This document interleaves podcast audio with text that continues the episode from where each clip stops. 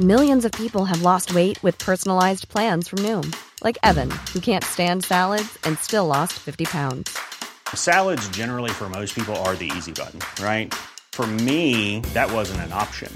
I never really was a salad guy. That's just not who I am. But Noom worked for me. Get your personalized plan today at Noom.com. Real Noom user compensated to provide their story. In four weeks, the typical Noom user can expect to lose one to two pounds per week. Individual results may vary.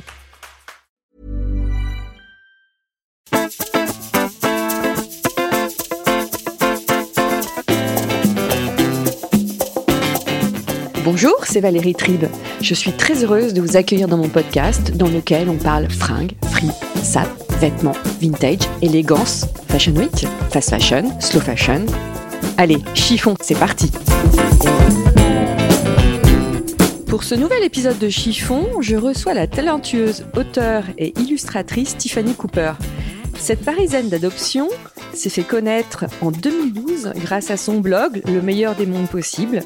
Profondément féministe, Tiffany a créé Patatouille, un gros monstre malodorant qui caractérise le patriarcat. Ou a encore écrit sur les inégalités hommes-femmes. Et côté mode, elle a croqué Karl Lagerfeld. Bonjour Tiffany. Bonjour. Alors, tu as toujours rêvé d'être illustratrice. Comment t'as commencé? J'ai toujours dessiné aussi loin que je me souvienne euh, depuis mes 4-5 ans, je dirais. Je raconte souvent que mon premier souvenir euh, de dessin, c'était pendant le tremblement de terre de San Francisco. Euh, J'habitais là-bas de mes 3 à 5 ans et euh, j'étais en train de dessiner, donc c'était en 89, donc j'avais 4 ans. Euh, j'étais en train de dessiner par terre, donc je, je me souviens que voilà, j'ai toujours toujours dessiné, toujours aimé ça, mais j'ai jamais, étrangement, euh, pensé que je pouvais devenir illustratrice. Mm. C'est vraiment arrivé par hasard. Euh, quand je cherchais du travail, euh, je sais plus quel âge j'avais, 27 ans, j'ai commencé un blog pour rigoler en même temps que je cherchais du travail. Je travaillais dans les ressources humaines avant, dans la, Ah, dans la le- mode. C'est ça, j'ai vu Isabelle Marant, non? Je travaillais euh, ressources humaines chez Isabelle Marant. Je m'occupais des, des points de vente, euh, 8 points de vente et 30 euh, personnes. Et euh, en fait, je cherchais un job et en même temps, j'ai commencé un blog parce que c'était la mode des blogs pour rigoler. Et en fait, euh, c'est comme si la vie avait décidé pour moi. et il y avait une nouvelle marche à chaque à l'escalier. Puis c'est ça fait 10 ans. Ça fait 10 ans que je suis illustratrice. Mais si, je pense qu'à un moment, je me suis dit lance-toi, essaye quoi, parce que ça a l'air de bien marcher. Mais jamais je me suis dit je vais- que ça allait être mon métier. C'est un conseil que tu pourrais donner aux, aux jeunes, euh, aux jeunes femmes qui nous écoutent De pas prévoir son avenir? Ah non, non, non, vas-y, ose. Ah mais à fond, à fond. Ça vraiment. D'ailleurs, je veux écrire un livre là-dessus euh, là, pour les enfants. Euh, L'importance d'oser. Moi, tout dans ma vie a été euh, fait là-dessus. C'est-à-dire toutes mes décisions, c'était euh, vas-y quoi. Ose, ose euh, faire ci, ose faire ça. J'étais vendeuse euh, et j'ai osé euh, postuler chez Isabelle Marant. euh, euh, elle m'avait proposé un job de vendeuse et je l'ai harcelée pendant un an en lui disant que je voulais bosser avec elle, euh, la meuf des ressources humaines. Et un jour, elle m'a appelé, elle m'a dit je, suis en con- je, je pars en congé mat, je voudrais que ce soit vous qui me remplaciez. Enfin, tout dans ma vie était comme ça. Donc il faut Euh, oser, mais tu sais que l'art d'oser, il faut le dire aussi aux adultes. Parce qu'il y a beaucoup de femmes qui n'osent pas. Oui, mais le truc, c'est que hum, euh, c'est difficile d'oser adulte quand on n'a jamais osé avant. Un peu comme tout, comme faire du violon ou apprendre une langue étrangère. Je pense que quand on insuffle ça dès l'enfance, ça s'intègre mieux, quoi. Alors, tu as osé quand même, je crois que le truc le plus, pardonnez-moi l'expression, couillu que t'aies fait, c'est que tu as écrit Karl Lagerfeld. Oui, et je raconte d'ailleurs que euh, mon frère, qui pourtant est quelqu'un de très bienveillant et soutenant, euh, euh, quand j'ai dit que j'allais écrire, euh, je me souviens, on était dans la voiture en retour de vacances, je lui dis ah bah tiens d'ailleurs dans mes nouveaux projets, je vais écrire une lettre à Karl Lagerfeld, j'aimerais bien travailler avec lui. et il s'est un peu étouffé en disant mais qu'est-ce qu'il, mais il sorti cette phrase, je m'en souviendrai toujours, qu'est-ce qu'il en a à foutre de toi, euh, Karl Lagerfeld? Et j'étais là, je sais pas, moi j'étais vraiment, je me disais mais bah Bah, il va me je sais répondre. pas, euh, j'ai l'intuition de son univers et de son côté un peu fantasque. Je suis, je sais pas, j'ai l'intuition que ça pourrait le faire. Et j'avais envoyé une lettre avec des dessins. J'avais quand même déjà fait une vitrine chez Colette avec des dessins de Karl notamment. J'avais fait une coque d'iPhone avec Karl représenté. J'avais eu Choupette aussi. Choupette, bien sûr, et j'avais fait, euh, j'avais eu deux articles sur le blog du L à l'époque qui parlaient de ça. Et donc j'avais envoyé un- une lettre manuscrite vraiment à l'ancienne, quoi. Cher Karl, je pense qu'on pourrait faire des choses ensemble et tout. Et j'avais vraiment cette intuition, cette confiance que bah, ça valait le coup. Puis je lui ai dit, surtout, je me souviens avoir répondu à mon frère, qu'est-ce qui se passe au pire? Au pire, il jette la lettre à la poubelle. Qu'est-ce que j'en ai à foutre? Je suis pas là pour voir, en fait. T'as osé. J'ai osé. Et une semaine après, on m'a appelé, on m'a dit, euh, Karl veut travailler euh, avec toi. Donc ça valait le coup. Une semaine après. Une semaine après, le délire. Alors, la première rencontre? Je l'ai rencontré un peu plus tard parce que Karl, c'était quelqu'un euh, qui était très protégé. Euh, et la personne qui protégeait ce donjon, c'était Caroline Le- Lebar, euh, qui est donc sa responsable de com encore aujourd'hui et qui pendant 25 ans l'a suivi. Et donc, euh, si vous vouliez avoir affaire à, à Karl, il fallait d'abord passer par le, dra- le dragon. Enfin, c'est pas un dragon, mais Oui, oui, oui. voilà, qui protégeait le donjon, Mm. Caroline, et euh, qui m'a appelé euh, avec, euh, enfin, si les gens connaissent Caroline, quelqu'un de très exubérant, euh, très drôle, et qui m'a dit Oh, j'ai reçu votre lettre. euh, j'ai tout de suite appelé Carl. euh, j'ai dit Est-ce que vous connaissez Tiffany Cooper? Et il a dit Oui, bien sûr, je connais. Alors, déjà, moi, j'étais saisie. Et en fait, c'est ce que je savais pas, c'est que Carl était un des plus gros clients chez Colette. Venait une fois par Bah semaine faire une razzia. Voilà. Voilà, ouais. il, a, il achetait tout. Et du coup, en fait, ce que je savais pas, c'est qu'il avait déjà acheté tous mes t-shirts. J'avais fait des t-shirts que j'avais produits moi-même. Je m'étais juste remboursée. Il les avait achetés euh, pour tous ses assistants. Euh, il, a- il avait posé, il avait fait un selfie devant ma vitrine. Enfin, pas un selfie exactement, quelqu'un avait pris une photo Mm. de lui devant, devant la vitrine. Et en fait, euh, elle m'a dit voilà, euh, j'aimerais, euh, on aimerait bien vous proposer de faire une collection capsule avec Carl euh, sous sa marque éponyme et euh, et d'autres choses quoi. Et j'étais là, waouh. Enfin, moi, j'étais j'habitais encore dans une chambre de bonne. Je me lançais depuis deux ans dans l'illustration. Là, j'espère que t'as prévenu ton frère tout de suite. Non, même pas. Pour Je lui crois que j'ai dû prévenir ma famille. Je crois que j'ai surtout appelé mon agent tout de suite, Ouais. qui bossait avec moi depuis un. J'avais un agent depuis un an. On n'avait pas encore trop. euh, si j'avais eu un contrat avec Voici pour des planches et tout, mais j'avais pas encore C'était décroché de vraiment gros à tes contrat. débuts. Et puis pour elle aussi, parce qu'elle lançait son agence. Et on a éclaté de rire. C'était aussi une amie, euh, mon agent, ça a été mon agent pendant dix ans.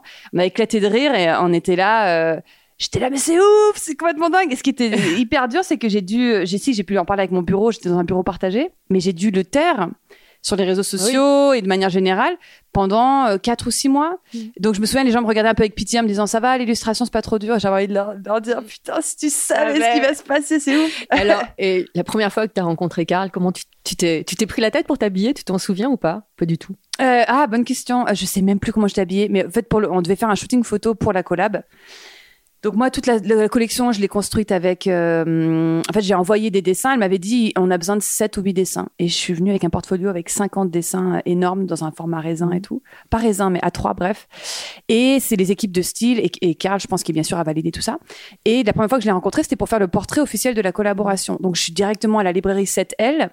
Dans le fond, euh, il y a le studio photo, les quelques personnes qui ont eu la chance d'aller accéder à cet endroit-là. Et puis t'as Karl qui débarque et moi j'étais là, j'en- j'en revenais pas. Par contre, j'avais une espèce d'excitation. Mm. J'étais tellement, tellement heureuse, quoi. Et je me souviens qu'il connaissait tout le monde, Karl, dans, dans le truc, mais moi, il, me connaissait pas. Et donc, il me regardait un peu de loin avec ses lunettes. Et puis, à un moment, je l'ai entendu dire euh, Qui est cette jeune fille là-bas avec. euh, Qu'est-ce que c'était quoi? Est-ce que j'avais une marinière? Euh, qui est cette jeune fille blonde là-bas Et donc, euh, c'est Tiffany Cooper, etc. Et ensuite, on m'a assis. Donc, Caroline m'a assis à côté de Karl et m'a dit bah, Karl, Tiffany et tout. Alors là, j'étais là. euh, bah, forcément, c'est hyper. Et il m'a fait des blagues. Il m'a montré vraiment, tu sais, comme les gens qui ont un enfant et qui te montrent des photos de leur enfant. Il m'a montré des photos de Choupette, Choupette dans l'avion, Choupette. Et au bout de cinq minutes, j'étais là, il est sérieux, quoi. Enfin, genre, il est encore en train de me montrer des photos de son chat. C'est pas un mythe, il était vraiment gaga de son chat. Et il m'a fait une blague parce que je portais une marinière et à l'époque, tu sais, il y avait une couverture de Arnaud, de bon, euh, Mhm. Arnaud Montebourg avec sa, sa marinière. Et il m'a dit, c'est très Arnaud Montebourg. Et il était très, très content de sa blague. Et donc, on a, on a rigolé. C'était quelqu'un de très, très, très gentil. Ouais. Et depuis, je l'ai, euh, je l'ai croisé trois ou quatre fois en tout dans ma vie. Mhm. Euh, c'est quelqu'un, euh, je sais qu'on dit un milliard de choses sur lui et qu'il n'était pas parfait, euh, mais à chaque fois que je l'ai rencontré, il était chaleureux, euh, affectueux, gentil, bienveillant. Il paraît Ouais. qu'il est très généreux. Il était très avec les gens qu'il aime bien. Avec les gens qu'il aime bien. Ouais. Mm. T'as une anecdote à raconter? J'ai une Chiffon? anecdote avec lui. Une fois, je me souviens qu'il y avait un autre shooting photo pour le Madame Figaro. On devait faire un portrait des gens qui faisaient un peu partie de la clique Madame Figaro, Karl. Et donc, je faisais partie des, de la clique avec Caroline de Maigret, Adèle Ah ouais. Exarchopoulos, je sais jamais dire son nom, je suis désolée de l'écorcher. Euh, Il y avait différentes célébrités comme ça. Et Tiffany Cooper, moi j'étais le cheveu sur la soupe. Et euh, donc deuxième shooting et tout. Euh, D'ailleurs, j'ai préféré cette photo-là. bref.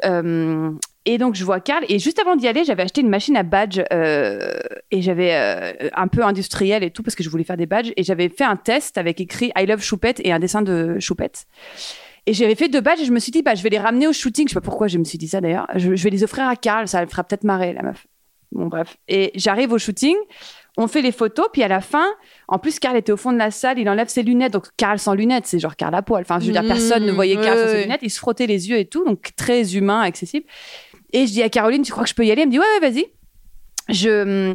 J'approche un peu tremblotante, hésitante. Carl, euh, j'ai fait ça pour vous, mais je me suis dit, je sais plus quel âge j'avais, mais j'avais 30 ans. et je viens avec des badges, mais genre dessinés à la main avec un feutre. Enfin, vraiment la meuf de 16 ans, 14 ans, quoi. Et il, il a vu ça. Oh, c'est mignon. Et il m'a, il m'a attrapé, il m'a fait un énorme hug. et j'étais là, what the fuck? et il est reparti tout content avec ses deux badges. Et je m'étais dit, c'est de la science-fiction. C'est de la science-fiction. euh, ouais, c'était drôle. C'était à la hauteur de ce que j'espérais. C'est drôle, mais quand j'y repense, je me dis, euh, C'est fou, mais faut être fou, quoi. Alors, j'ai lu dans À nous Paris, Mhm. parce que je mène toujours une petite enquête Ouais, euh, vas-y. sur l'invité, que tu es reconnu pour ta manière décalée de dépeindre le monde de la mode. Qu'est-ce que tu penses du monde de la mode d'aujourd'hui? En fait, je me suis fait connaître par rapport à ça parce qu'en fait, à l'époque où j'ai lancé le meilleur des mondes possibles, c'était un blog qui racontait un peu euh, mon expérience, mes expériences dans la mode. Parce que donc j'ai été vendeuse notamment chez Sonia Riquel à Aimstone et ensuite aux ressources humaines chez Isabelle Marant pendant trois ans. Euh, donc je connaissais bien de l'intérieur, j'étais un backstage de défilé, je voyais la, la styliste créer tout ça. Et quand j'ai lancé mon blog, euh, je cherchais aussi un autre boulot dans la mode. Donc je connaissais vraiment vraiment bien ce milieu et j'étais la première à faire un blog euh, dessiné vraiment. Je, je, je dessinais n'importe comment. Je dis souvent, je dessinais avec mes pieds. Moi, été fan de ton blog. Ah, c'est gentil. Mais c'était vraiment en noir et blanc. Je, c'était pas maîtrisé, quoi. J'avais pas encore trouvé mon style, Mhm. qui est que le style un peu plus reconnaissable aujourd'hui. Et euh, et donc c'était vraiment, on aurait, il y avait des pattes de mouche partout. Enfin, c'était vraiment un peu sale comme dessin. Mais je parlais du milieu. Alors qu'à l'époque, c'était vraiment les blogs de Margot Motin, Pénélope Mhm. Bagieux, très colorés, avec Mhm. des filles très stylées, etc. Moi, c'était vraiment un peu sale comme dessin, mais très pointu sur les références. Et donc, je crois que c'était vraiment nouveau. Et ça a tapé dans l'œil de Sarah Andelman de chez Colette, Oui. et ça a tapé dans l'œil de plein de gens parce que ça se moquait de la mode. Et il y avait- je crois que personne se moquait de la mode à cette époque-là, surtout. Et alors, comment tu te moquais de la mode? Je, vraiment, j'y allais, mais euh, j'y allais sans, sans filtre, quoi. Et d'ailleurs, j'ai un maison qui m'a dit, tu vas avoir des problèmes. Euh, tu parles, j'ai travaillé avec Karl, finalement, tu vois. Ouais. Mais genre, je critiquais les défilés en disant, mais c'est quoi ce truc? Euh, Je me moquais. euh, je sais plus, à l'époque, c'était... euh, comment il s'appelle? Elise Liman qui faisait des, des, des trucs un peu, tu sais, genre... le look un peu clodo, quoi. Mais, mais vendu 1300 balles la jupe. Et, et, euh, et je disais... Et je faisais des blagues sur les clodos, justement, en disant, ouais, bah, en fait, les clodos sont mode. Enfin, je je sais plus comment je le disais, mais... Euh, J'y allais pas avec le dos de la cuillère, quoi. Je sais pas si c'est une expression, je suis très nulle en expression. C'est très très bien. Euh, et, euh, et en fait, j'étais très pointue là-dessus, donc je me suis fait connaître par ça. Par contre, aujourd'hui, je ne m'y intéresse plus du tout. Euh, je, je n'y comment dire, je n'y connais plus rien. Je sais juste que Pharrell est directeur artistique de Louis Vuitton. Je m'y intéresse de loin. Euh, c'est pas tant la mode qui m'intéresse, mais le style et comment on s'approprie. Moi, j'ai voulu m'intéresser à la, je me suis intéressée à la mode après m'intéresser à l'art contemporain parce que ce qui me plaisait dans la mode, c'est que autant l'art contemporain, c'est un peu un truc d'élite, je trouve, euh, de gens d'entre-soi. Mais la mode, ce qui me plaisait, c'est que n'importe qui peut être euh, pas à la mode, ça m'intéresse pas, mais peut avoir du style Mm. euh, avec quelques fringues de seconde main, avec quelques fringues euh, pas chères, etc. Le style, c'est pas une question de de gens aisés, quoi. Et ça, ça m'intéressait vraiment beaucoup, quoi. L'idée de pouvoir s'approprier quelque chose de créatif. Et c'est ce que tu, c'est ce que tu fais, toi d'ailleurs? Bah oui, c'est-à-dire que moi, j'ai pas envie. euh, Il y a une époque où j'investissais, si j'avais un, un sac Saint-Laurent, j'avais un sac Chloé à un moment, etc. Mais aujourd'hui, ce qui m'intéresse, euh, surtout dans le- la mode aujourd'hui, en tout cas pour moi, euh, au niveau de mon style aujourd'hui, j'ai besoin. euh, je pense que pendant longtemps, j'ai acheté plein de fringues. Et puis, je pense qu'à force, tu sais, de, de le tri que tu fais une fois par an, où tu dis, bon, qu'est-ce que je garde, qu'est-ce que je. De voir à chaque fois des sacs poubelles entiers repartir, ou chez Emmaüs, ou sur Vintage, je me suis dit, mais qui- t'as porté ce truc deux fois, ça t'a coûté 400 balles, ou ça t'a coûté 200 balles, tu l'as mis qu'une fois Mm.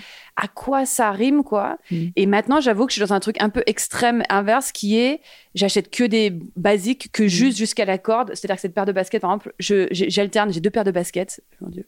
Je, c'est des, des bonnes qualités, tout ça, Mm. mais je vais les mettre jusqu'à ce qu'elles soient trouées et que je Mm. puisse plus les mettre. Et dans ce cas-là, je rachète une paire. J'ai des bons basiques, c'est-à-dire que j'ai un jean bleu, un jean noir, euh, un pull que j'aime bien, que j'ai en trois coloris, un manteau que j'aime bien en trois coloris. Je veux que ce soit confortable, que ce soit simple, euh, tu vois, que Une Euh, bonne base. Une bonne base, c'est des bons basiques, mais surtout j'ai besoin d'être confortable. Tu vois, à un moment j'achetais des jeans un peu un peu fités, etc. Mais dès que je m'asseyais, j'avais mal au ventre. Je peux pas. Je travaille en permanence assise à un ordinateur. Je peux pas être inconfortable euh, dans mes vêtements. Et chez moi, j'ai du homeware, ça c'est ma grande passion, où j'ai trois tonnes de jogging. Enfin non, j'en ai trois ou quatre et des pulls à capuche. Et en fait. Je l'hiver quasiment c'est mon accoutrement. Je fais du sport avec, je dors avec, je travaille avec. J'enfile un jean pour la forme quand je vais chercher mon fils à l'école ou quand je vais voir des gens. Mais sinon, j'ai besoin que ce soit confortable, j'ai besoin que ce soit des bons basiques, des matières confortables qui durent longtemps. Euh, je veux plus me faire chier, si tu veux, à mettre des talons, des robes compliquées, des. des- J'ai besoin, ouais, je peux plus. Si t'as envie d'entrer dans une phase de séduction, euh, Bah, j'avoue que depuis 4 ans, je suis plus trop dans la phase de séduction. oui. D'ailleurs, tu m'as beaucoup fait rire parce que j'ai vu que t'avais écrit des conseils pour te remettre d'une rupture amoureuse. Ouais. Et dans- un des conseils, tu dis qu'il faut acheter des, des birques poilus.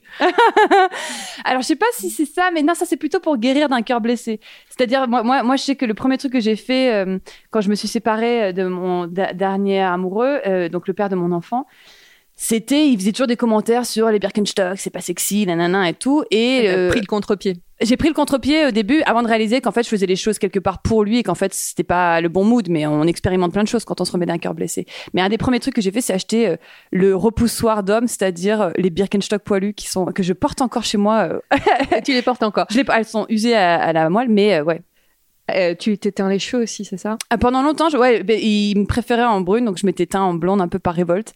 Et en fait, dernièrement, justement, je me suis dit, en fait, je préfère ma couleur naturelle, c'est trop chiant de faire des colorations euh, régulièrement. Donc maintenant, j'assume les, les cheveux blancs qui poussent, je, je laisse pousser mes cheveux, je, je veux vraiment.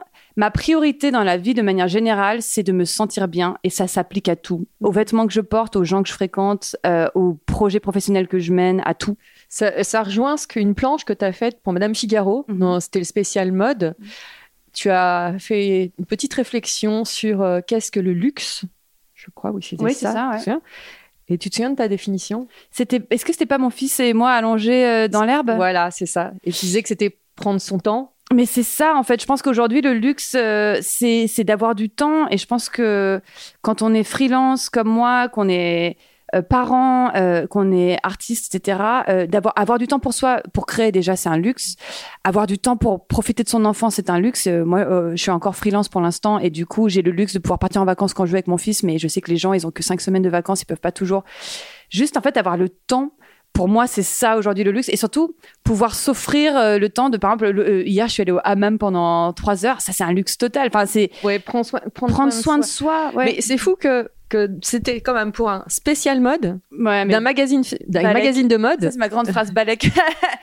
ouais. Et et t'as même pas évoqué finalement euh, Bah, la ça m'intéresse pas. Après, je propose des idées et ils me disent oui ou non, hein, mais ils l'ont, ils l'ont accepté. Donc, je pense que ça parle aussi à des gens, euh, et, euh, j'imagine, très aisés qui lisent le Madame Figaro et qui, je pense un peu, je pense que tout, ça touche tout le monde. C'était cette idée qu'on a beau avoir plein de possessions. In fine, ce qui compte, c'est d'être bien entouré, d'être en bonne santé. De, c'est des basiques. Hein, je, euh, j'enfonce une porte ouverte, Non, mais mais c'est c'est la vérité. C'est la base, quoi, de, Mm. de se sentir bien. Vraiment, je crois que c'est ce qui, ce qui est le plus important, quoi. Et quand t'es dans un bad mood, qu'est-ce que tu fais? Tu dessines justement? Alors moi, mon grand truc, c'est d'écrire. Je buvais de l'alcool avant, donc j'ai arrêté de boire. Je suis sobre depuis un an. J'avais un problème avec l'alcool, pas excessif, mais un problème suffisamment. euh, voilà, je buvais tous les jours, seul, euh, deux jours par, euh, deux, deux- deux jours, pardon, deux verres par jour. Mhm. Et en fait, je savais pas trop faire sans. Et, euh, et du coup, pour trouver Tu le faisais peut-être par pour te remplir de quelque chose, pour, te raisons. Pour plein de raisons. Déjà culturelles, parce que quand tu regardes les séries, ils passent leur temps à picoler. euh, elles sont tout le temps les Desperate Housewives. L'autre jour, j'ai vu une incroyable. série qui s'appelle Expat et que t'as Nicole Kidman qui en permanence a un bal, un, un- un verre énorme en train de boire du vin avec sa copine. Euh, déjà parce que c'est culturel, parce que je me disais je le mérite, ma vie est pas facile tous les jours, donc euh, c'est la récompense. Parce que euh, ma thérapeute me disait ça remplit, ça réchauffe, ça étourdit comme l'amour, donc c'était pour remplir un gouffre affectif. Et puis ça détend immédiatement. On a tous des vies stressantes et le soir, le verre de vin, l'avantage c'est euh, d'autres amis vont fumer un pétard, c'est immédiatement tu te sens bien. Ah ouais, tu te poses. Ah ben je sais- te je poses, voilà. parle, hein. Ouais, Mhm. mais par contre, moi, le truc, c'est que du coup, je savais pas faire sans. Et le lendemain, je me sentais jamais très très bien parce que bah, j'étais un peu, euh, ouais, un peu euh, d'avoir été ivre la veille, euh, je me sentais pas bien. Et puis quand tu bois, bah, du coup, t'es désinhibé, donc tu vas manger plus gras, donc tu vas te sentir plus mal, bref. Et en fait, j'ai décidé d'arrêter. Et du coup, il a bien fallu que je trouve une autre façon de me faire du bien. Parce qu'au bout de deux mois, j'étais un peu sous tension. Et une de mes sœurs me disait, mais il faut que tu trouves une autre façon de lâcher. Mm. Et moi, ma solution, c'est d'écrire. Et j'écris. Et alors, ça choque tout le monde, mais je mets tout à la poubelle. Et euh, mes amis ils me disaient, mais garde. Je dis, mais garder. j'ai pas envie de garder. Déjà parce que c'est très personnel, donc j'ai pas envie qu'on puisse tomber dessus. Et parce que j'écrirais pas de la même façon si je le gardais. Parce que je m'appliquerais à, à me dire, je veux pouvoir y revenir dessus et me dire que c'était bien écrit ou, ou intéressant ou intelligent. Non, vraiment, c'est la poubelle de mon esprit. J'écris tout ce qui me passe par la tête. Ce que j'ai envie de faire le lendemain, ce que j'ai envie de faire dans la vie dans 10 ans, euh, les choses qui me mettent en colère, mes angoisses profondes. Je vide tout. J'écris, je rature, je machin. Et à la fin, je jette en mille confettis euh, et, et je n'y touche plus, quoi. Mais juste, ça me fait du bien, ça vide mon esprit, quoi. Comment tu te vois dans 10 ans? Oh là là, ça c'est une question que je trouve un peu hum, étourdissante à notre époque parce que quand on voit euh, l'éco-anxiété, euh, le tout, euh, tu vois, le c'est un peu hum, j'ai du mal à me projeter dans 10 ans. Je sais que je mets de côté pour la retraite. Enfin pas je mets pas de côté mais comment dire j'ai je cotise à un truc pour la retraite etc mais euh, c'est un peu hum, je suis pas du genre déprimé du tout mais je c'est difficile de se dire oui dans 40 ans euh, enfin avec une espèce de confiance genre tout ira bien non Je serais euh, Ouais. une vieille dame dans une ouais, belle dans maison. une belle maison et tout ira bien. Non, c'est plutôt, putain, si dans 40 ans je suis encore, euh, s'il n'y a pas eu un péril climatique et économique et tout, bah c'est cool, quoi. C'est plutôt un peu au jour le jour et année après année. J'ai du mal à me dire dans 10 ans. Dans 10 ans, ce que j'espère, je m'étais posé la question il y a pas longtemps et je me suis dit, c'est drôle, dans 10 ans, je serai exactement dans la même situation qu'aujourd'hui et pas dans le sens, je veux pas que ça bouge, mais dans le sens, je pense que je vivrai seule parce que j'ai pas très envie de vivre avec quelqu'un, de revivre avec quelqu'un en tout cas. Je pense que hum, euh, j'aurai un grand appartement un peu plus grand que ce que j'ai. J'aimerais, si possible, être propriétaire. Ça, c'est un rêve, mais on verra si j'y arrive. Euh, mais vraiment, l'idée d'avoir la liberté de temps, de pouvoir continuer à créer, d'être entouré d'amis. euh, je crois qu'en fait, j'ai déjà un peu la vie que j'aimerais avoir dans cet 10 ans. Voilà, cet équilibre, je pense que j'y suis déjà. Ouais. Et au niveau des fringues, tu dois te mettre des interdits avec l'âge ou pas du tout? Non, mais par contre, je vois que ça évolue. C'est-à-dire que l'autre jour, euh, je sais plus cet été, j'ai eu un mariage, le mariage d'une cousine, et du coup, j'allais dire j'ai dû parce que mettre une robe, mais en fait, c'est un mariage, donc tu te dis bah, je suis une fille. C'est con comme Voilà. comme c'est dé- déconstruire, c'est dur. Hein. Je me suis dit, je vais mettre une robe et des talons, et j'avais l'impression d'être déguisée. Euh, ça choque tout le monde quand je dis ça, mais il y a des fois, vu que je suis très très grande, j'ai l'impression, j'ai l'impression d'être un travelot parce que, Euh, dans le sens où euh, euh, je suis pas, je suis pas dans un truc de féminité hégémonique avec des talons et du rouge à lèvres et, et les boobs en avant. Enfin, tu vois ce que je veux dire? Ouais. Et Du coup, quand je mets une robe et des talons, j'ai l'impression d'être de, de me trahir totalement. Non, là, t'es en mini-jupe. Oui, mais c'est très rare. C'est très très rare. Je pense que étrangement, tu vois, j'ai été influencée par le fait qu'on allait parler de mode et du coup, j'avais envie de mettre un truc un peu mode. Mais tu vois, ça reste. Ça reste du coton, mini-jupe en velours, J'ai des euh, collants opaques mm. où on voit pas, euh, tu vois, mes jambes et, et j'ai des baskets, Baskets et un col roulé. gros pull. Mm. Euh, ça, ça c'est un bon compromis pour moi, tu vois. Mais euh, dès que tu vois, il y a, je sais plus, il y a deux ans, je m'en souviens encore, j'ai mis une robe nue un été à Paris, alors que j'avais mon fils au bout de, et c'était pourtant une robe ample, une robe mage, Mm. un peu euh, hippie chic et tout. Euh, Il y a trois mecs qui m'ont fait chier dans la rue, alors que j'avais mon fils au bout de la main, et j'étais là, putain, en fait, j'ai juste envie qu'on me laisse tranquille. et c'est horrible, mais du coup, tu t'adaptes.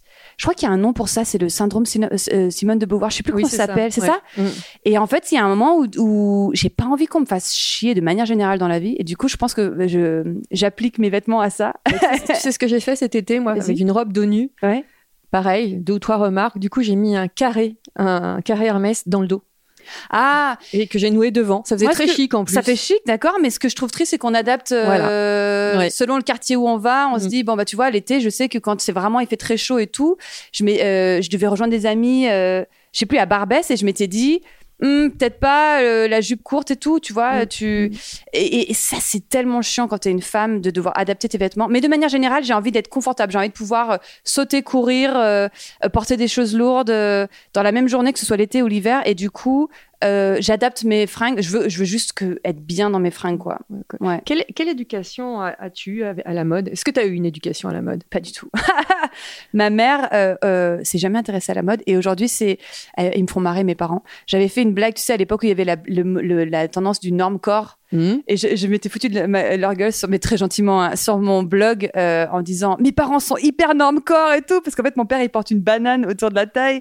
Ma mère elle met euh, elle- quand elle, elle a- quand elle a froid elle met une, une polaire Go Sport, tu sais le truc à 12 balles. Mhm. Et quand elle a froid, elle en met deux. Elle Ouais. met une orange et une violette par-dessus, tu vois. Ah ouais. On est sur un total. Genre, elle trouve que des iguales, c'est c'est sympa. Elle, elle dit, Elle aime euh, la c'est rigolo, tu vois. Enfin, et donc vraiment zéro éducation. Mais ils me font rire parce que c'est le contre-pied total et ils s'en foutent. Et en fait, je crois que ce que j'en ai hérité, c'est, en fait, on s'en fout. C'est pas Euh, le plus important. C'est pas le plus important. Mais le contre-pied, quand je, dans ma construction, c'était, c'est important parce que je veux faire mieux qu'eux ou je veux être différente Mhm. qu'eux. Mais étrangement, euh, dépasser cette phase-là, euh, euh, je, je, je rejoins plus leur façon de vivre aujourd'hui, quoi. Mais quand tu bossais dans la mode, je pense que là, t'étais beaucoup plus modeuse. Ah, mais grave. Et puis moi, mine de rien, je reste quand même cette espèce de snob insupportable qui euh, va, euh, sans forcément le verbaliser, euh, remarquer les effets de style, le truc. Euh, j'ai- je continue de dire la province, euh, tu vois, tu vois, alors que Oui, je viens de province. Et je crois que les pires Parisiens et les pires euh, juges de- en mode, c'est souvent des gens qui ne viennent pas de Paris. C'est des, des gens qui ont eu besoin de se prouver des choses. Ça, c'est vrai. C'est vrai. Hein. Ça, Bah, moi, vrai. je suis, Ça, je ça, suis née ça. en région Rhône-Alpes, donc euh, j'avais tout à me prouver. Tu vois, être chez Mm. Colette et, et adoubée par Karl Lagerfeld, c'était réparer plein de choses. Et Sarah chez Colette, c'était réparé. Mm. C'était, je suis plus la plouc de province euh, qui avait dans son lycée vu sur des vaches et qui s'habillait chez Naf Naf. Enfin, tu Mm. vois, c'était vraiment une sorte de revanche sur euh, sur mes origines, quoi. Et euh, comment t'étais euh, ado? Très obsédée par la mode. Ah ouais. Ah ouais. Toujours. Ah oui, toujours. ah oui, je dessinais des trucs de mode. Mm. J'avais, je dessinais des silhouettes de mode. Je me souviens, j'étais obsédée par les marques. Tu vois, justement, Naf Naf. euh, je sais plus qu'est-ce qu'il y avait comme marque. Koukaï. Kukai, ouais, tous ces trucs, Mm. Euh, tout ce qui était mode, je lisais à mort tous les magazines de l'époque. C'était euh, comment ça s'appelait? Dépêche Mode. Alors non, mais Dépêche- Jac- Ah non, Jacinthe, t'es trop comment jeune. il s'appelait ce magazine Tu sais où il y avait tous les Pedro Winter et, et, bah, il y avait Jalouse déjà. Jalouse, glamour. Euh, celui qui était un, euh, Wad. Ouais. Wad, tu vois la période Wad. Et moi, je les voyais de loin, alors que c'est des gens que je croise en, en Ouais. soirée maintenant. Enfin, tu vois ce que je veux dire, c'est drôle parce qu'il y a une époque où t'es là, ah là là, c'est trop cool. Et en fait, t'en reviens, t'en reviens. Mm. Mais j'étais fascinée par euh, tout ce qui était dit, euh, branché, tendance. euh. Et quel a été le déclic pour dire stop, tout ça c'est con finalement? Je crois que je l'ai même pas vu venir. C'est pas une décision. C'est-à-dire qu'une fois que t'es dedans, une fois que tu t'es prouvé, euh, que que t'as coché un peu les cases de Ok, je suis validée, je suis approuvée. Euh, euh, bah en fait, t'es là. Pff, Bon, en fait, euh, tu vois, euh, il y a des gens intéressants, il y a des gens pas intéressants, il y a des choses qui, que je garde, il y a des choses que je laisse. Mais au final, euh, ça n'a pas vraiment d'importance, quoi. Mais ça n'a pas d'importance parce que je me suis prouvé que Mm. Ouais, peut-être que si je si j'avais pas eu tous ces succès-là, je serais encore en train d'essayer de me prouver des choses. Mm. Mais je pense qu'une fois que je me suis prouvé ces choses-là, je suis moins dans ce truc d'apparence. Et Et T'as de- peut-être gagné confiance en toi aussi. Bah ouais, la thérapie. Et puis encore une fois, quand t'es validé par Sarah et Karl, euh, il y a un Oui. moment où t'es là. euh, Bon bah en fait ça va. Enfin tu sais ce que je veux dire? Je peux aussi. Et maintenant c'est plus oser être soi, Mm. oser dire bah l'alcool ça m'intéresse pas et euh, la mode ça m'intéresse moins et tout ça. C'est oser être soi. Ça c'est un truc qui m'intéresse euh, beaucoup. J'ai remarqué que tes personnages sont toujours très bien lookés. Ah ouais? Ouais. Et beaucoup, beaucoup, il y a beaucoup de marinières. Ah. Pourquoi la marinière? Parce Je que tu serais pas. bretonne, je comprends. En plus, j'en mets jamais. Je sais plus qui, mais l'autre jour, ma vie avec une marinière m'a dit c'est drôle. En fait, t'en mets jamais. Mais je moi, en je, mettre une fois croyais, par an. que- quoi. je, je croyais que j'allais te voir avec une marinière. Pas du tout. Non, en fait, j'en mets jamais. Je crois que j'en mets une fois par an. C'est quand j'ai créé ce personnage. Je l'ai créé ce personnage Tiffany. euh, Tiffany avec sa marinière et tout, qui en fait d'ailleurs me ressemble pas parce qu'en fait j'ai une frange, j'ai les cheveux châtains foncés, enfin j'ai les cheveux châtains, pas du tout blondes. Euh, je me dessine sans poitrine du tout, alors que j'en ai un peu. Enfin bon, bref, j'ai des hanches, alors que sur le sur le dessin Elle est pas du tout. filiforme. C'est c'est vraiment plus un, un, un Où est Charlie, un personnage un peu cartoon. Mhm. Euh, et je l'ai créé quand j'étais à l'atelier de Sèvres, ma première année d'école d'art. À l'époque, on avait une prof, si elle savait l'impact qu'elle a eu sur moi, elle disait euh, créez-vous un avatar. C'est un exercice. Euh, Parlez de vous en mode euh, humoristique, quoi. Et j'avais créé ce personnage avec sa marinière, un peu le jean, la marinière, voilà. Et, et en fait, ce personnage est resté. Bah, ça fait euh, 15 ans. je Ça crois. fait un peu partie du mythe de la parisienne, hein, quelque part. La Complètement. Puis aujourd'hui, on le voit partout. Dès qu'il y a un truc avec une parisienne, on voit une marinière. Mais s'il y a bien un endroit où j'en mets pas, c'est en Bretagne, parce que quand je vais en Bretagne chaque été, je vois tous les tous les euh, Les Parisiens. Ouais, les- j'allais dire les Bourges, mais ouais, tous les Bourges euh, avec leur maison euh, de secondaire euh, et leurs enfants au bout du bras qui portent des marinières. C'est bien un endroit où il faut pas mettre euh, Et des une marinière, c'est à ce moment-là. Moi, quand je vais en, quand je vais en Bretagne et que je porte mes bottes aigles, ma mère me dit "Tu me fais honte." oh non, les bottes, ça passe toujours. Mais la marinière en Bretagne, Ah, c'est vraiment bon. aussi. Je Hein mets- généralement, je mets la vareuse aussi. Ah, Ouais, la vareuse. Moi, je trouve ça stylé, la vareuse. Euh, surtout si elle est abîmée, usée à la Ouais. corde et tout. Mais la marinière en Bretagne, ça fait vraiment... Pff, ça, j'ai un peu du mal. Mais la marinière avec un jean à Paris, ouais, carrément. Tiens, quel est le vêtement que tu ne porteras jamais? Porterai jamais. Euh, ou que je ne ah, les cuissardes en fer Ah, c'est pas beau vulgaire euh, enfin et puis euh, inconfortable cuissardes tu me verras jamais avec des cuissardes euh, de toute façon tu me verras plus je pense avec des talons de 12 je je veux plus je veux être euh, libre de mes mou- mouvements euh, tout ce qui est trop court, j'assume plus. Passer un âge, j'assume plus mes cuisses euh, sans collant. euh, que- avec quoi tu me verras? Pas de la fourrure parce que je suis végétarienne. Je, voilà, donc la vraie fourrure, no way. J'avais encore à l'époque une, une fourrure super stylée vintage, mais j'avais trop peur quand je la mettais de me faire cracher dessus dans la rue. Ah du oui. coup, j'ai fini par la, par la revendre. Euh, avec quoi on me verra jamais? Ouais, je pense des talons de 12, des cuissardes, des trucs très très très très courts euh, au niveau des jambes. Ouais, à peu près, je dirais. Où puisses-tu ton inspiration? Euh, ça dépend des époques, mais à euh, à l'époque de quand j'ai bossé avec Karl, donc en 2014-2015, c'était beaucoup le milieu de la mode, l'actu, ça me faisait rire. Mhm. Euh, maintenant, c'est vraiment plus de ma vie personnelle et euh, je suis assez engagée aujourd'hui sur. euh, alors ça, ça, ça évolue. Donc au début c'était la mode, ensuite c'était c'était un peu je cherchais mon sujet. J'ai raconté ta grossesse aussi. La hein. grossesse, donc, donc la mode. Ensuite, j'ai un peu arrêté, donc j'ai eu un espèce de no man's land où je savais pas trop de quoi j'avais envie de parler. Ensuite, j'ai eu la grossesse. Ensuite, bah, du coup, peu de temps après, un an après, on s'est séparés. Donc, c'était la séparation. Ensuite, j'étais vénère de ouf. Enfin, j'étais très énervée. Donc, féminisme euh, puissance 1000 euh, pendant 3-4 ans. Maintenant, ça s'est calmé, mais ça reste un des sujets importants pour moi, mais je suis moins, euh, Avec Patatouille. je suis moins, ouais, et puis je suis avec Patatouille, mon livre jeunesse. Je suis moins vindicative qu'avant. Je, je suis toujours engagée sur ce sujet-là, mais maintenant c'est beaucoup euh, éducation. C'est-à-dire l'importance des messages qu'on transmet à nos enfants pour bâtir l'avenir. Tu, tu, tu transmets aussi beaucoup d'amour dans tes livres. Ben en fait, l'amour c'est un sujet qui m'a vraiment intéressée parce que avant de rencontrer le père de mon enfant, j'étais vraiment déconnectée de ce truc-là. En le De rencontrant, ce truc-là. de, de- oui, c'est drôle. Oh là là, on est en thérapie. De ce truc-là. Non, mais vraiment, Le chiffon est une thérapie, tu sais.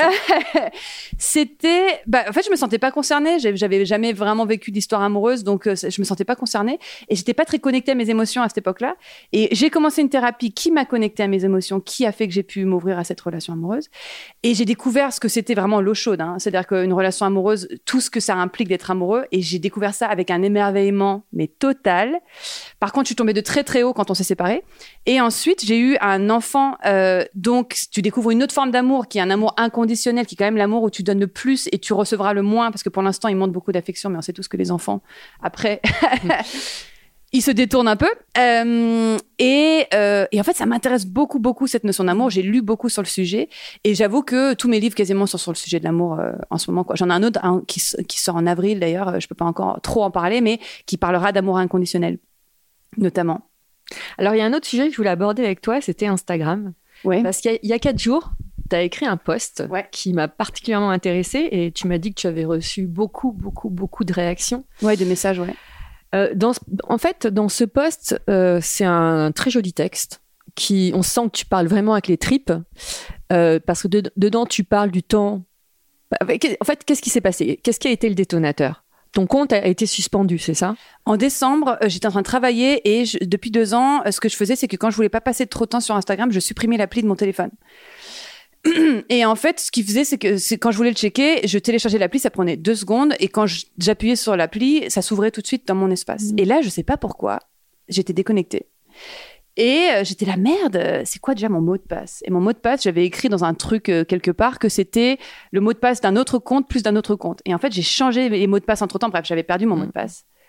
Et là, je m'ai réinitialisé le mot de passe et il y a écrit euh, bah on peut pas euh, contacter Instagram. Et là, j'étais là. Ah oh putain. Et là, je me suis dit, j'ai 108 000 followers. Euh, 10 ans de travail, ça se trouve, je vais jamais le, le, le- le C'est 10 ans de récupérer. J'ai contacté justement Grégory Pouille, dont on parlait tout à l'heure, qui était l'invité précédent. Euh, j'ai contacté plein d'amis, plein de gens. euh, j'ai remué ciel et terre pendant 4 heures. Et en fait, je suis allée me coucher, euh, un peu agitée, vraiment dans un truc d'alerte, tu sais, de Mm. sentiment de danger, en me disant putain, ça se trouve, j'ai tout perdu. J'ai une amie qui m'a dit ah mais moi j'ai perdu mon compte pendant six mois et tout. Je me mets au lit Et là, j'ai un truc, une, technique que j'utilise souvent, euh, c'est euh, connecter avec son enfant intérieur. Et donc, j'écoute ce que mon enfant intérieur a à me dire et j'entends euh, sans ça, je suis rien. Il y a un exercice que je trouve intéressant, que j'avais lu dans un bouquin qui disait, en fait, notre enfant intérieur, on l'écoute pas trop en général, mais par contre, imaginez que votre enfant intérieur, c'est votre enfant qui vous parle. Et là, j'ai imaginé mon fils qui me disait, maman, sans Instagram, je suis rien. Et en fait, ça m'a mis en colère. Je me suis dit, ah ouais, bah attends, je vais te montrer. je vais te montrer que t'es pas rien, que c'est Instagram qui est rien et que toi t'es tout. Et je vais te prouver que tu peux exister sans ça. Et à partir de là, euh, voilà. Je vais lire un extrait. Vas-y, vas-y, vas-y.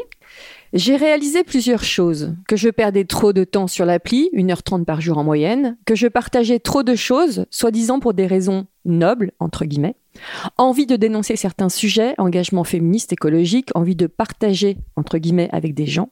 Mais en vérité, plus souvent par nécessité de réparer un ego meurtri dans l'enfance, par besoin de reconnaissance, par besoin d'exister. Ce qui m'a saisi quand j'ai réalisé que je pouvais potentiellement tout perdre du jour au lendemain, c'est que je faisais reposer depuis des années mon estime de moi et ma valeur professionnelle sur un socle bien instable, Mhm. Instagram, et sur les autres. Et ça m'a foutu un uppercut en pleine face. Mm. Mais c'est ça, en fait, je me suis dit, attends, mais t'es sérieuse? Parce que je me disais, non, non, j'étais sûre que je m'en fichais de la validation des autres et tout. Et en fait, déjà, je me suis dit, attends, euh, si au plus profond de toi, t'es persuadé que ta valeur dépend de ça, et je me disais, si je ferme mon compte Instagram, je serai plus intéressante pour des clients, etc. C'est peut-être vrai d'ailleurs. Si je- c'est le côté CV. Ça, c'est vrai que c'est plus, en- Voilà. c'est plus embêtant. Mais en fait, j'ai réalisé plusieurs choses. J'ai réalisé qu'en fait, non, j'avais plus besoin de ça et que je m'aimais suffisamment et qu'en fait, euh, j'avais plus besoin de. Mais j'en ai, ré- j'en ai pris conscience du coup. J'ai réalisé que j'avais plus besoin de créer autant de contenu pour me faire aimer. Qu'en fait, je, je m'en fous que plein d'inconnus m'aiment. J'ai besoin euh, de moi m'aimer et que mon entourage proche, des gens que je valide, que j'aime, euh, m'aiment. Euh, et du coup, déjà, ça m'a détaché de ce besoin euh, impérieux de créer du contenu à tout va. Et la deuxième chose, c'est, je me suis dit, ça m'a inquiété de me dire que ma valeur professionnelle reposait sur ça.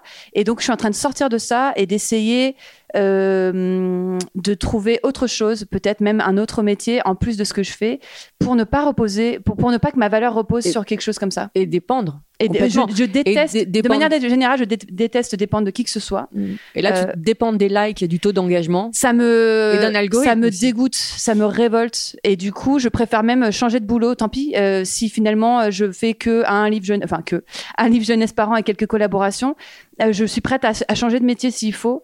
Je ne veux plus dépendre de, de ce réseau social, quoi. Tu as mis un, un doigt sur autre chose Mhm, mhm. euh, qui me concerne aussi. J'ai aussi mis sur pause de manière plus générale mon travail gratuit. C'est-à-dire que je créais pour le podcast et pour Instagram. Tout ça avait du sens pour moi de créer du contenu et de partager des messages importants. Je le faisais. Mais vient un moment où bosser gratos, ça commence à te peser. Surtout quand ça fait dix ans que tu le fais et que tu es un parent célibataire qui assume seul ses charges avec un loyer parisien ahurissant. Vient un moment où tu te demandes tout simplement, mais pourquoi je fais tout ça? Quelles sont les vraies raisons? Bah, les vraies raisons, c'est euh, besoin d'exister. Parce que régulièrement, quand je rencontre des gens, ils me disent Ah, j'ai adoré ta publication sur ça, j'ai adoré ton truc. Les clients, ils vont me dire Ah, bah, j'ai pensé à toi pour tel projet parce que j'ai lu telle publication. Donc, tu dis qu'il faut que tu crées du contenu, mais il faut pas oublier que tout ça, c'est gratuit. Sur TikTok, les influenceurs, ils se font payer. Mais Instagram, c'est c'est la seule plateforme, euh, application où tu bosses gratos. Et en fait, je trouve qu'il y a un désespoir. L'image que je disais après cette expérience, c'est j'avais Instagram, j'ai l'impression quand je l'ouvre, d'ailleurs LinkedIn, c'est pareil, que tu rentres dans une pièce où il y a des milliers de personnes qui, sont en train de hurler la main en l'air avec au bout de leurs mains un livre, un podcast, une info, peu importe. Moi, regardez-moi, regardez-moi, regardez-moi. Et toi, t'es là. Eh En fait, déjà, t'es là, il y a trop de bruit, ça me casse une cacophonie pas possible. Comment exister dans tout ce merdier Et puis en fait, juste moi, ça me donne envie de, de quitter la pièce, de fermer la porte et d'aller faire autre chose. Et en fait, vraiment pour moi, c'est devenu ça Instagram. C'est un endroit où en fait chacun y va, et c'est presque indécent, chacun y va de l'exposition de son ego et de ses blessures narcissiques. Et en fait, j'ai pas envie de participer à ce manège, quoi. Enfin, j'ai Oui. plus envie de Tu, participer à tu ça. parles des, d'un flot, du flot incessant d'informations multiples, selfies retouchées, vidéos d'enfants palestiniens qui pleurent, tuto d'U.N.I., annonce d'un énième féminicide, vidéo de chats mignons. Mais c'est non, mais tu te rends compte ce que ça fait au cerveau C'est-à-dire que tout ça mélangé, ça donne un espèce de d'aperçu sur l'actualité qui est euh, viens, on te, on, on te- on te jette une, une info super anxiogène euh, d'enfants qui viennent de vivre une énorme explosion en, en- en Palestine. Euh, c'est horrible. Et ensuite, tu as une vidéo tuto DIY, enfin, tu vois, et, et des meufs qui font des selfies Mm. avec des cappuccinos. Et en fait, c'est juste, c'est écœurant, quoi. Et en fait, euh, ce que je disais tout à l'heure, c'est ma priorité dans la vie, c'est de me sentir bien. Et quand tu passes du temps sur ces applications-là, sur le coup, tu te sens bien, comme quand tu bois un verre de vin. Quand t'en sors, tu te sens mal. Mm. C'est comme une gueule de bois, quoi.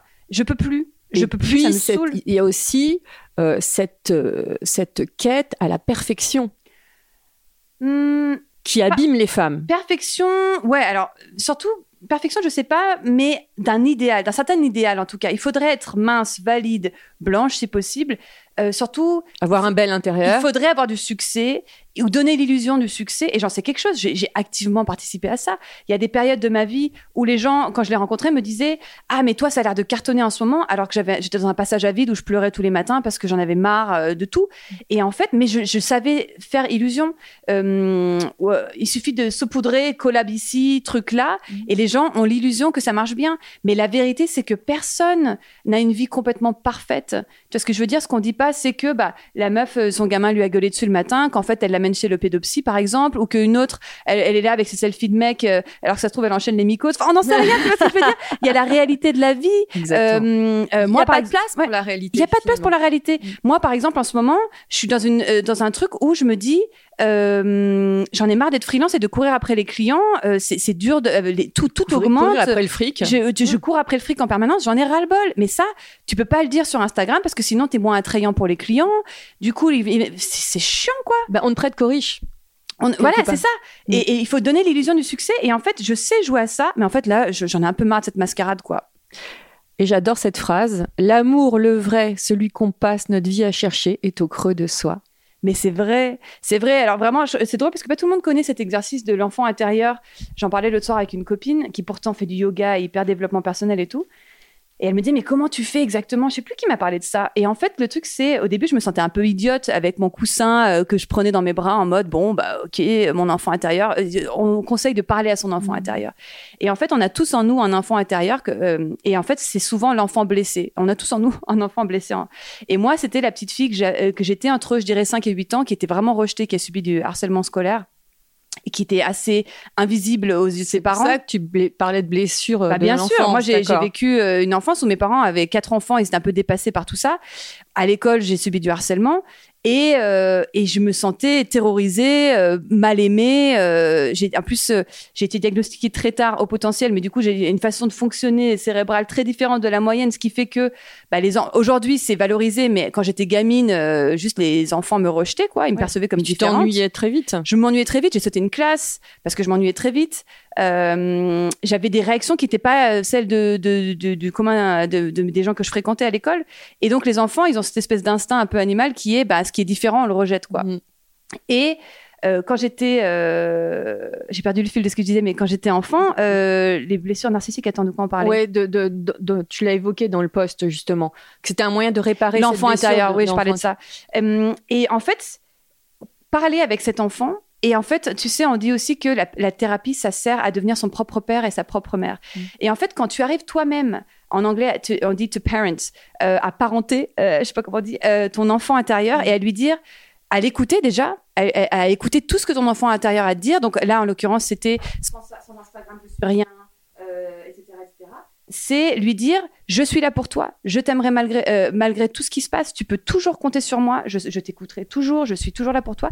Quand tu arrives à créer ce lien, euh, en fait, ça répare toutes les blessures. Et en fait, il y a un moment, quand j'ai découvert ça, j'étais là, putain, pourquoi on nous dit pas ça dès le départ? Qu'en fait, il faut écouter cet enfant intérieur et que c'est à soi-même de le rassurer. Moi, mon enfant intérieur, régulièrement, je lui dis, je suis là, tu pourras toujours compter sur moi. S'il y a une personne sur qui je pourrais toujours compter, c'est moi-même. Et euh, si mon enfant intérieur, il a besoin d'amour, je, je lui trouve des sources d'amour. S'il a besoin d'être rassuré, écouté, je l'écoute euh, jusqu'à ce qu'il soit apaisé. Et dans ce cas-là, quand mon enfant intérieur est apaisé, je suis apaisée. Je- tu m'as scotché. Quelle est ton icône de mode? Alors là, on change carrément Ah ouais, de autre sujet. Ton enfant intérieur. Euh, non, non, non, non, non. Mon icône de mode. Hmm. Euh, En termes de style. Ma transition était mauvaise, mais, c'est pas grave, c'est intéressant. Du coup, tu as une réponse plus authentique. Qui est mon icône de mode? Qui est, qui est- Comment dire Moi, je retiens de cette question qui, qui est-ce que j'admire aujourd'hui en termes de Oui. style? Ou dans le passé, Euh, ou autre. Dans le passé. J'ai beaucoup aimé. Comment elle s'appelle? Euh, J'ai plus les noms. C'était la Hit Girl, euh, là, qui avait écrit un livre qui s'appelait Hit, d'ailleurs. Isabelle Marant, elle disait que je lui ressemblais euh, un peu physiquement à l'époque. Comment elle s'appelle? Tu sais, elle a écrit le livre Hit. C'est un mannequin c'est un mannequin, Alexa Chung. Ah oui, exact, je me suis fait la remarque de rentrer. Je me suis dit, Ah, c'est gentil, oui, putain. Ouais. J'ai bientôt 40 ans, donc je pense plus. Mais, mais, Mais j'ai elle, toujours elle, aimé elle, son style. elle aussi, qu'est-ce que tu crois? Oui, c'est vrai, c'est vrai. Mais Ouais. à l'époque, je la, On quand je la vieillit suivais, elle avait tous, 20 ans. on vieillit tous. Et euh, j'ai toujours aimé de Chloé Sevigny et, et Alexa Chung. Ce que j'adorais, c'est que c'était des meufs qui, quoi qu'elles mettent, elles avaient un- une gueule euh, de ouf, quoi. Elles avaient un style de ouf. Mm. Tu sais, c'est les mocassins avec les chaussettes blanches dedans, mon cerveau explose. Euh, juste euh, le bon style, le bon, le, le bon truc, quoi. Elle, ouais, euh, je dirais Chloé Sevigny et Alexa Chung en termes de style. Euh, ouais, peut-être même aujourd'hui, je pense. Oui, tu les suis toujours. Le côté effortless, tu sais, c'est moi de manière générale. Ah si, j'ai une copine qui s'appelle Louise, qui, euh, je pense, euh, je sais pas si elle écoutera ce podcast, mais euh, euh, petit chien qui monte sur mes genoux. J'ai une amie qui s'appelle Louise et je, à chaque fois que je la, je la vois, ce que j'adore, elle, elle se maquille pas. Elle s'en balèque, mais total. Elle se maquille pas. Ou elle a les cheveux longs jusqu'aux fesses, teint à moitié en blond et l'autre en euh, ses couleurs naturelles. Ou elle a un carré hyper raide. Euh, elle a toujours des baskets papos. Elle, en fait, à chaque fois que je la vois, elle m'inspire. Euh, c'est la première que j'ai vue porter il y a 3-4 ans. Les, les hum, bandanas en, en bandoulière. Mhm. Et depuis, je porte mes bandanas en bandoulière. Elle a un truc, tu sais, c'est, elle, elle met pas de soutif, elle s'en fout, elle met un débardeur. Elle est libre. Elle est libre, elle a un truc. Et cette meuf, elle, euh, je, la, je la kiffe parce que déjà, elle a un talent de ouf. C'est une copine à moi qui est directrice artistique. Elle se la pète pas, elle est quasiment pas sur Instagram, elle s'en fout, pas maquillée, pas de soutif et tout, mais toujours un style atomique. Vraiment des pièces de qualité. Euh, ouais, j'ai toujours aimé les filles. Euh, j'ai toujours aimé les filles qui ont euh, un style hyper euh, pas masculin, mais qui s'approprient un vestiaire masculin en étant super féminine. Tu vois, Kirsten Dunst, avant, Oui. son, avant son coming out, parce que maintenant elle est dans, dans un autre style que je trouve moins euh, appealing, enfin Mhm. attirant. Mais à l'époque euh, de Twilight et tout, quand elle mettait son jean et un t-shirt, juste les cheveux en bordel avec des lunettes, ça, ça m'inspirait à mort, quoi. Ouais. Quelle est ta définition de l'élégance? L'élégance pour moi, c'est euh, vraiment un truc effortless encore. Je pense que une bonne pièce, tu vois, ça peut être un jean et un pull pourri. J'ai un pote comme ça qui s'appelle Philippe, il bosse chez Chanel. Euh, il peut être en jean basket pull à capuche, mais il a le bon manteau et les cheveux un peu en pétard. Effortless. Tu sais, c'est c'est la bonne pièce.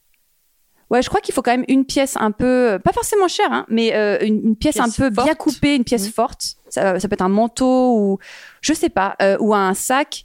En général, les manteaux j'aime bien, mais je pense que hum, une pièce forte et, euh, et surtout un, un côté effortless qui est très parisien quand même. C'est-à-dire, ils ont pas, je veux, j'aime pas les gens trop apprêtés. Quand quand t'as pas l'air d'avoir fait trop d'efforts, mais que t'as de la gueule, ça, ça m'impressionne vachement.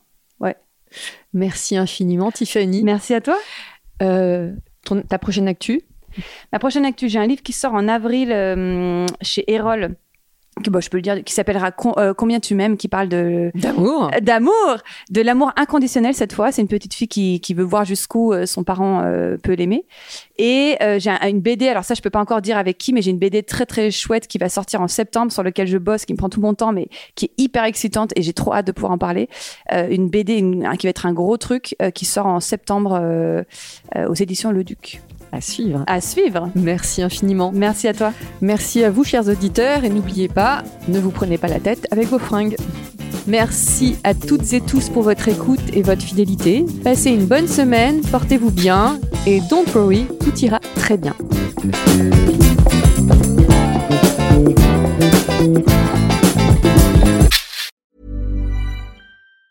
Planning for your next trip? Elevate your travel style with Quince. Quince has all the jet setting essentials you'll want for your next getaway, like European linen, premium luggage options, buttery soft Italian leather bags, and so much more. And is all priced at 50 to 80% less than similar brands. Plus, Quince only works with factories that use safe and ethical manufacturing practices. Pack your bags with high-quality essentials you'll be wearing for vacations to come with Quince. Go to quince.com slash pack for free shipping and 365-day returns.